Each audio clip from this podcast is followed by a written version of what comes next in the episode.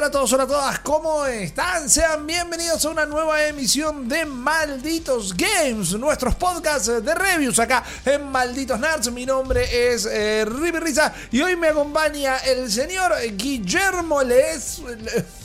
Ah, ah, Guillermo, te han cambiado tanto el apellido y el nombre estas Leos, últimas semanas. Leos, León, Leo. eh, me han dicho de muchas maneras. No me han llamado eh, full Leonardo a nivel Tortuga Ninja. Tampoco Donatello. eh, tampoco Miguel Ángel. Tampoco Guarda. Rafael. Pero Rippy Kawabanga es lo único que puedo decir después de haber jugado la Kawabanga Collection. Acá es lo que venimos a hablar. Es la review que venimos a hacer. Sí. Es lo que nos compete en este caso, amigo. Exactamente, gracias por saber hablar, cosa que yo parezco, parece que no logro dominar, aún a mis 37 años. Será tal vez la emoción que me producen las tortugas ninjas, porque soy fan de la primera hora, porque no te voy a tirar el rango encima, no te voy a Ah. tirar el DNI encima, pero yo estuve ahí en la fiebre de las tortugas, yo estuve en el 89-90 cuando venían en todos los vasos de todas las gaseosas, licenciado a full con la fibra, con la ropa, con eh, los dibujos animados, los muñecos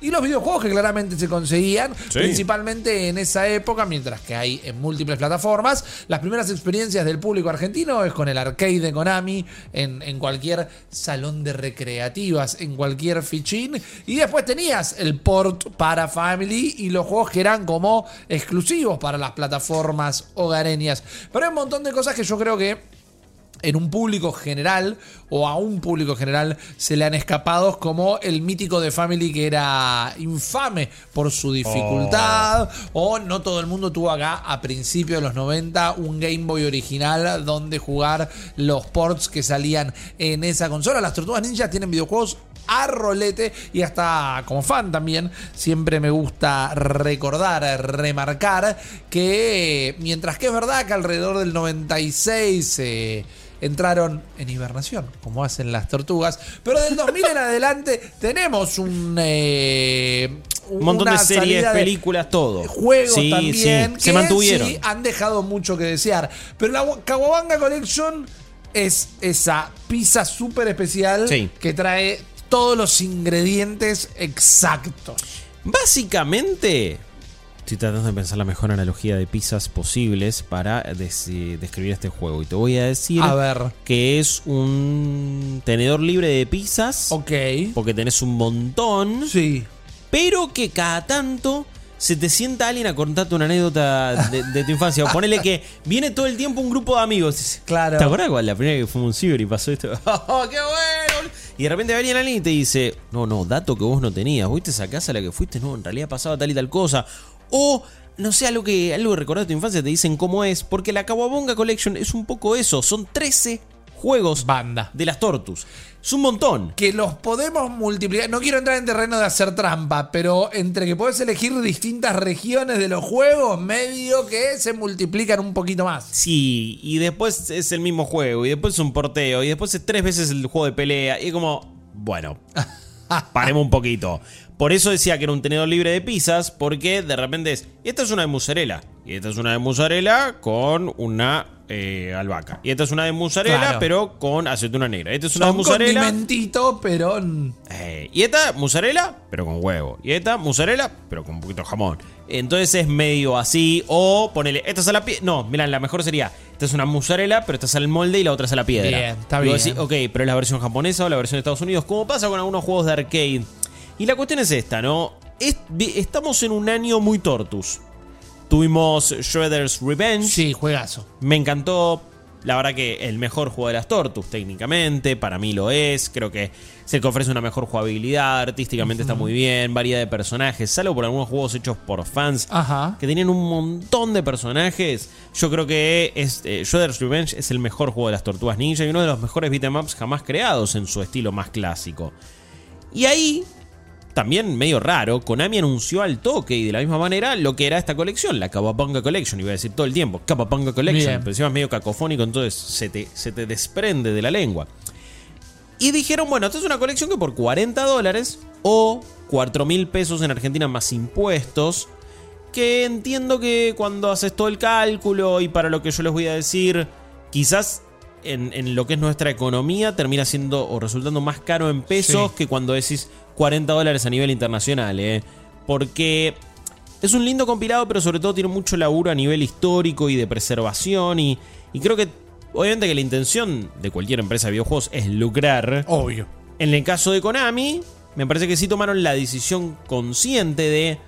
Nosotros ya no nos importa el gaming, ya estamos para otra cosa, no nos importan nuestras sagas más conocidas, no le damos bola, no las revivimos, no sacamos a veces ni siquiera remasterizaciones bien Claro. hechas. Y le dijeron a la gente de Digital Eclipse que suelen hacer buenos trabajos de compilaciones de juegos de antaño, ¿no? Ajá. Y viejos, y algunos, como por ejemplo sucedió hace poco una colección de juegos de Blizzard también que hizo Digital Eclipse. Ustedes recopilen estos juegos y métanle unos lindos documentos. Acá tenemos cosas que estaban dando vueltas en una oficina de Konami de, che, este es un boceto de un, Claro. de un juego que tenían ahí. Entonces, el resultado es un gran, gran, precioso trabajo de preservación histórica, de recopilación de documentos, de guías, de manuales, de cajas, de todo. Una celebración de las Tortus. Y después además tenés un compilado de 13 juegos. Que no te digo que, que es lo más flojo de esto, pero casi. Porque ahí es cuando...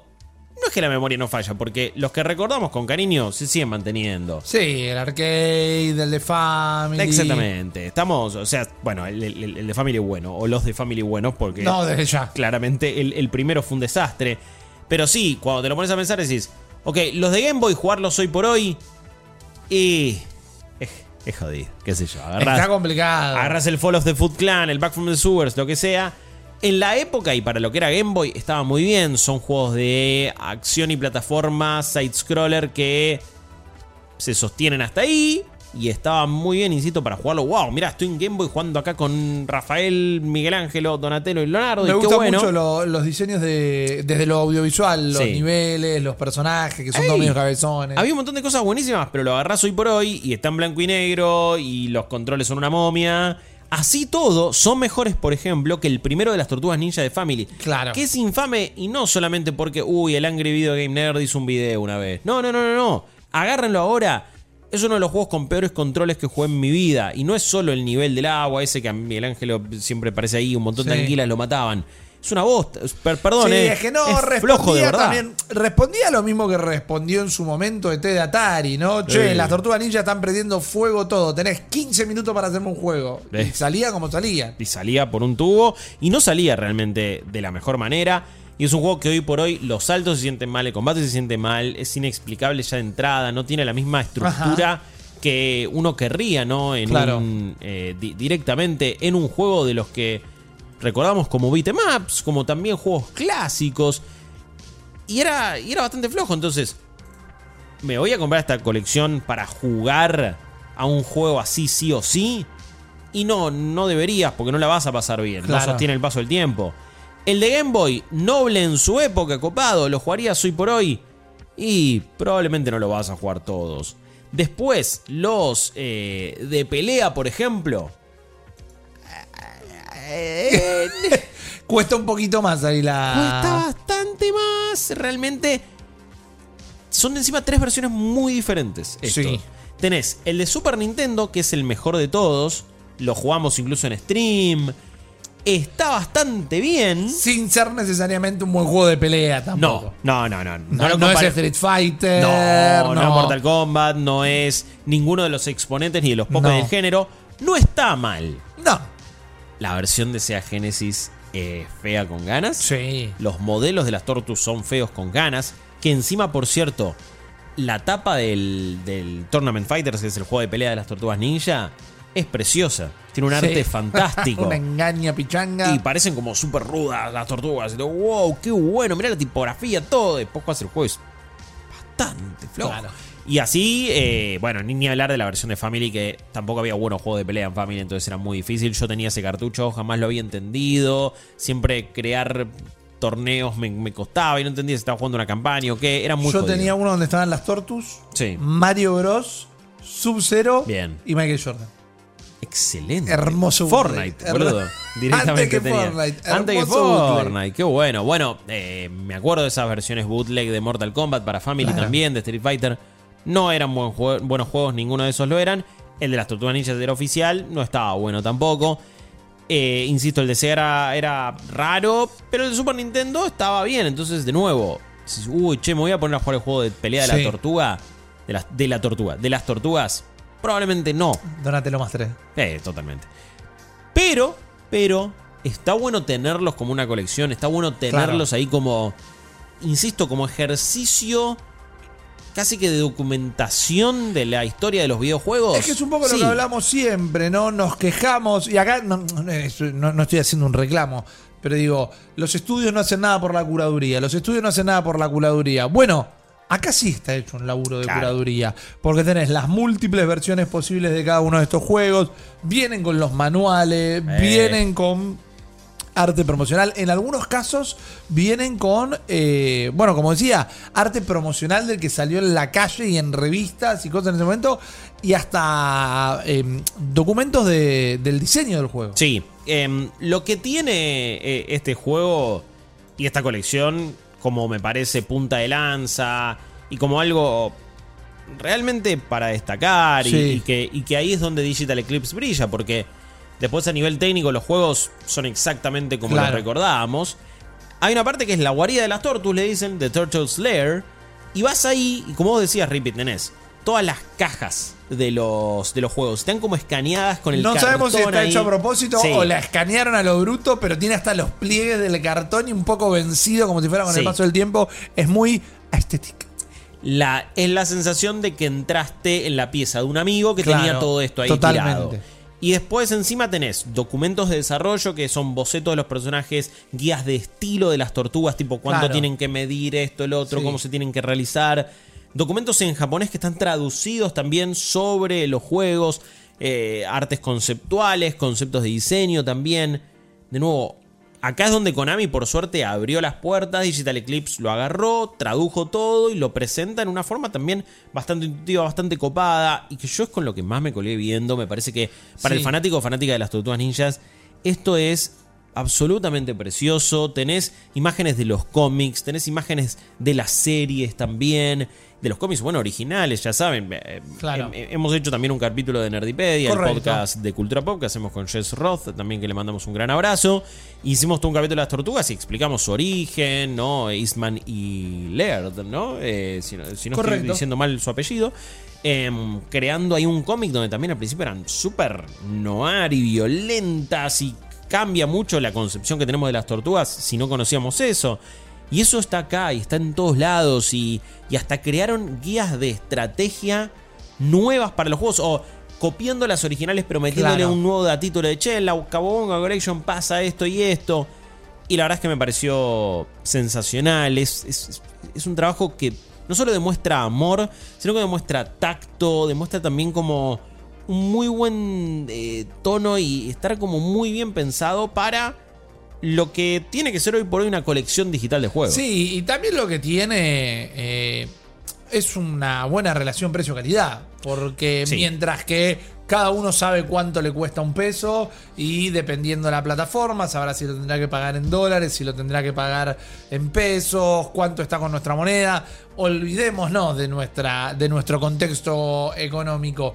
La cantidad de contenidos Sí. por el precio reducido de 40 dólares en cuanto y en comparación a lo que sale un videojuego en el mercado internacional, para mí es muy balanceado. Eh, y, em, insisto, yo también co- co- coincido, me, me parece que en ese caso está bien. Además, tienen muchas cosas los juegos no modificadas, porque son las experiencias Sí. prácticamente intactas.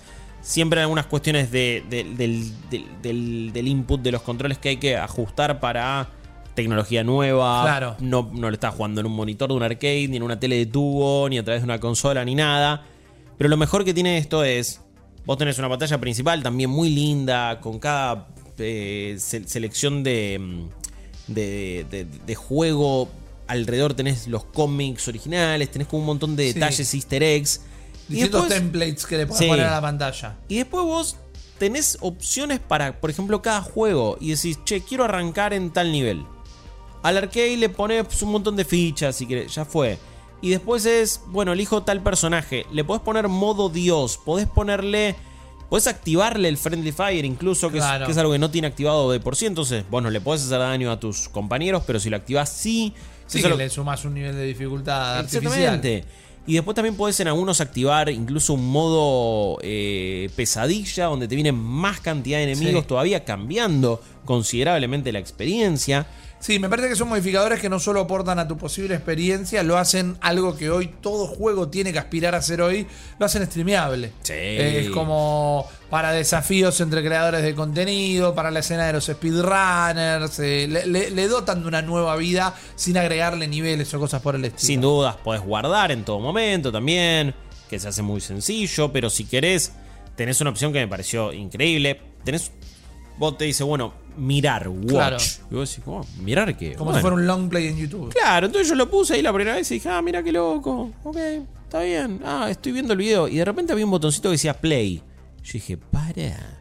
Entonces adelanté hasta un momento, hasta los 5 minutos y medio. Sí. Puse play y estaba jugando ahí. Y eso me pareció también una función fantástica de voy a jugar el momento que quiera, Claro. como quiera, en la plataforma que sea. Tenés la posibilidad de volver para atrás. Si apretás, si mantenés apretado L1, podés volver para, para atrás. Y eso me pareció que también como algo muy, muy apropiado para, sobre todo este tipo de juegos donde, uh, bueno, no, no voy a poner créditos a lo loco, ¿no? Lo quiero pasar más- de una manera más o menos copada. Sí. Ok, vuelvo un toquecito para atrás y en esta parte perdí o voy entendiéndolo de, de- de otra forma. Que es una buena her- herramienta también para, para practicar y ensayar. Claro. Después querés hacer un run sin daño ni nada, bueno, vas rebobinando un toque. Por supuesto. Tenés los típicos filtros también, monitor, LCD, CTR. Teletubbo, exactamente, eso siempre está.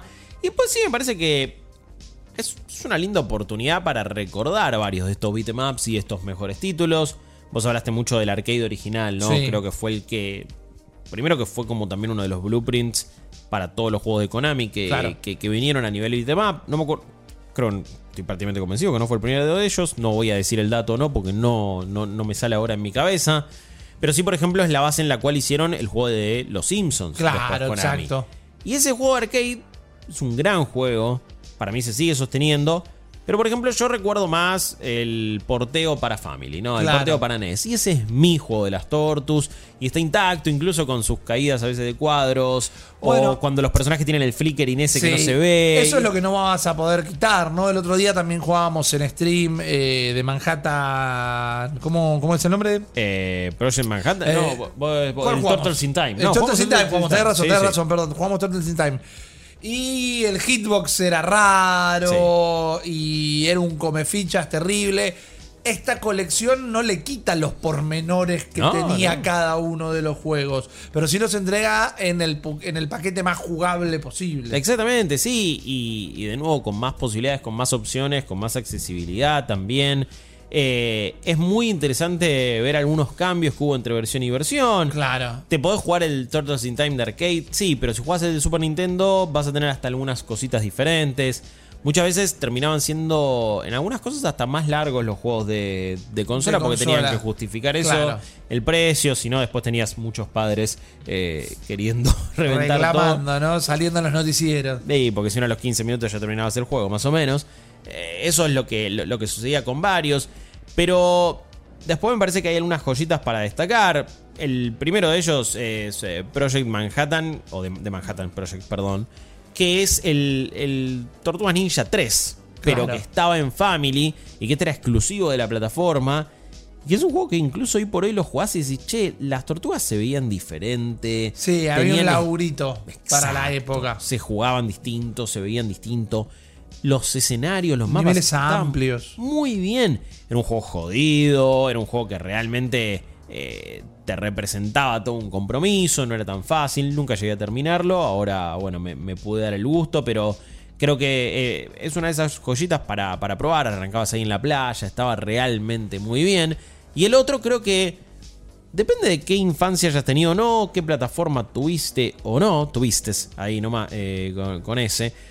Yo, por ejemplo, uno de los que más jugué de las Tortugas Ninja fue el Hyperstone Heist, que era el juego de Sega de las Claro. Ninja, que tenía un poquito de cosas del Turtles in Time, obvio, en cuanto a la jugabilidad, en cuanto a los diseños, cambiaban algunas cositas de paleta de colores, pero este era el de Sega. Y estaba realmente Hmm. muy bien. Y hoy por hoy sigue siendo un gran juego. Eh, no me animo a decir si uno es mejor que el otro. Entiendo que el clásico es Turtles in Time. Yo a este tengo un poquito más de nostalgia. Mi mejor amigo tenía Sega y tenía este cartucho. Y pasábamos horas y Claro. horas y horas jugándolo. Y tardes ahí disfrutando de estos juegos. Así que también pasa un poco por ahí. Es, bueno, ¿y para qué me lo compro? Y sí, es para tener un baño de nostalgia y un viaje ahí al, al pasado. Sí, más que por el valor de cada uno de estos juegos, es para eso. Es para que ahora de grandulones y grandulona, viene, te lo compras y de repente, justamente, ahora viene mi mejor amigo a mi casa y lo jugamos Claro. nosotros ahora y, y de otra forma y vas a tener, qué sé yo, ese mismo tipo de conversaciones y, pleno. y- y de pasarla lindo. Creo que un poco se trata de eso esta colección. Yo creo que si hubieran cobrado solo por el valor documental, también hubiera pagado una guita. No sé cuánto, porque es posta lo que más me interesó. Pero después me parece que tenés prácticamente todos los juegos de las Tortus en uno de los mejores paquetes posibles. No son full remasterizaciones. Estamos hablando que si le cambias la relación de aspecto, el juego se ensancha. Claro. Entonces no es que de repente lo tenés en 16.9 y se ve perfecto para Full HD o 4K. Exacto. No, mantiene el 4.3 original. De nuevo, los, eh, lo- los juegos están todos buenos. No, insisto, de hecho hay algunos malos. Directamente, el primero de Family es malo con ganas. Y no lo recomiendo para nada. Así que es, muy difícil también cómo evaluás ¿no? una colección a la hora de hacer una review. Sí, o sea. ¿Por eh, el valor de sus juegos o por lo que hizo? No, no es un colección? puntaje convencional o no, o no No. es un modo de análisis convencional. No, totalmente. Si yo tengo que analizar por la calidad de su juego solamente, y la, la mitad están buenos. Es muy variable. eh, un cuarto de ellos están repetidos. claro. Y ahí decís, bueno, pará, es un choreo. Es una... No, no, bueno, son juegos que se hicieron en su momento y están intactos. Y hoy por hoy vos decís si lo disfrutás o no. Claramente no va a ser lo mismo que antes. Es más como calificar un loot box, ¿no? Como, un, como un loot crate. Es como, bueno, calificás lo que te viene en el paquete. Ok, entiendo, entiendo, sí, porque es como. eh, y porque una vez te tocó un ítem malo, es siempre. O, o vas a criticar el servicio en general. Claro. Puede ser. En este caso es. Eh, Yo lo que quiero evaluar es el trabajo de recopilación. Y el trabajo histórico es buenísimo para mí. El trabajo de documentación es fantástico, es lo que más me gustó. Sí. Las posibilidades de transformar ahí todo el contenido Correcto. está buenísimo también. Sí, y por si llega a venir la duda, bueno, está buenísimo porque tiene muchas cosas. Por un lado sí, pero está buenísimo porque comparado con otros eh, paquetes compilatorios, como yo siempre pongo el ejemplo, que es la noche y el día, pero me vale muchísimo como ejemplo. Yo muy fanático del Wonder Boy. Este año salió la Wonder Boy Collection y eran tres juegos nada más y 20 JPGs que si vos ponías Wonder Boy en Google Imágenes, eran prácticamente los primeros 20 que Sí. te aparecían. Sí. Y eh, por otro lado, tenías que pagar una versión especial más cara para que te vinieran como 30 juegos, pero esos 30 eran 13 versiones de un juego, 7 versiones del otro Sí. juego. Es como hay paquete de compilación que es tirar ROM en un disco. Sí. Y hay acá un laburo que me parece que va más allá de simplemente compilar los juegos. Em, en el de Blizzard creo que Digital Eclipse había hecho hasta entrevistas, Claro. que entiendo que acá quizás era una cuestión de una barrera idiomática, son principalmente, va, to- todo creo juegos hechos en Japón, Sí. entonces es distinto, pero, pero sí es, es sumamente valiosa, creo yo. Claro. Y de nuevo, todas las posibilidades de, uy, bueno, que le meto un filtro, que le cambio esto, que le meto más vidas acá, lo hago más difícil, lo hago menos difícil, voy, rebobino, agarro en cualquier momento, grabo. Está todo lo que tenía que estar, todo, Sí. todo lo que vos querías Sí, está. sí. Insisto, quizás alguien hubiera querido, no, bueno, uh, utiliza Machine Learning y rescalame y re- que esto se vea aún más 4K y 16 nuevo. ah. Bueno, te entiendo que hay aún una versión, hay una versión aún más ideal, quizás a nivel técnico. Yo creo que hay que ser agradecido que Konami haya largado todos los materiales que largó. Eh, sí, y que no lo haya vendido full price y sea aún más Claro. caro también. Así que, con, dicho todo esto, yo la verdad que como colección y como trabajo y como compilación, yo creo que el- lo califico realmente con, con, con 8 puntos. Me parece que es un... es- Totalmente de acuerdo. Es un, es un, es un trabajón. Es como Sí, está, sí, está- sí. Y, y no solo, bueno, tiene mucho amor. Sí, eso, eso- eso también se, se denota, eso Yo- también se ve. Te la voy a recomplicar, pero a veces en mi cabeza y me evito ponerlo en las reviews para no hacerlas innecesariamente eh, complejas. Es como ese, ese 8, yo también lo entiendo más o menos como un 10 en el sentido que tampoco podía aspirar más que a ese 8. entiendo, o sea, sí. es todo lo que podía ser. Sí. Y está muy bueno que lo sea. Y Sí. es recomendable. Y es algo que digo, te gustan las tortus, te gusta la historia de los videojuegos, te, puede entrar por todos lados. Claro. Tampoco- no es que es un 8 de 10 porque se queda corto para hacer. No, es todo lo que puede ser. No, y es. Y hay que también entender un 8 sobre 10 en el contexto de una colección de videojuegos y lo que representa. Pero no es que es un 8 porque todos los juegos son de 7 puntos para arriba. Insisto, hay hasta juegos malos en esta colección. Claro, claro. Hay unas joyitas, el Radical Rescue de Game Boy es un juego mucho más complejo. No te digo Metroidvania, pero tiene, tenés que ir como agarrando ítems, vas, venís. Eh, tiene hasta. podés planear con los personajes. Bueno, si están viendo la versión bueno, audiovisual. Si están viendo la versión audiovisual, tienen en este juego podés bajar con Miguel Ángel o con alguna persona que medio que haciendo helicóptero Claro. y planeando. A todo esto, Fortnite, ¿qué estás esperando? Bueno, ¿No? ya no entiendo por qué no pasó todavía. Eh, asumo que en algún momento Con va la a peli del año que viene. Eh, lo veo, lo veo, lo veo realmente sucediendo. Así que yo la, la- la recomiendo, la, la Kawabanga Collection. De hecho, terminó siendo un mejor paquete de contenido de lo que pensaba. Quizás es un poco el escepticismo para con Konami. Sí. Pero, de nuevo, de ahora en más, si hay una colección de videojuegos, fíjense si la hace Digital Eclipse o no. Que tampoco es que necesito dorarle tanto la píldora, pero me parece que ya van dos colecciones Ey, que hacen. hay un estándar de calidad. Eso, ya, ya hicieron un muy buen laburo en ambas ocasiones y otra vez la volvieron a pegar. Así es, entonces aquí lo tienen, 8 puntos de malditos nerds eh, para The Cowabunga Collection. En los comentarios, en la versión de YouTube, nos pueden dejar cuál es su opinión, lo jugaron, Sí. no lo jugaron, cuáles fueron sus títulos favoritos de esta colección y obviamente entablar todas las conversaciones que así lo deseen. No dejen seguirnos en redes sociales, arroba malditos nerds en Twitter, arroba malditos nerds en Instagram y obviamente prestar atención para todos los streams que tenemos diariamente acá en nuestro canal eh, de YouTube. Guillermo Leos, eh, nuestro analista del día. Mi nombre es eh, Rippy Rice. Nos encontramos en el próximo episodio de Malditos Games.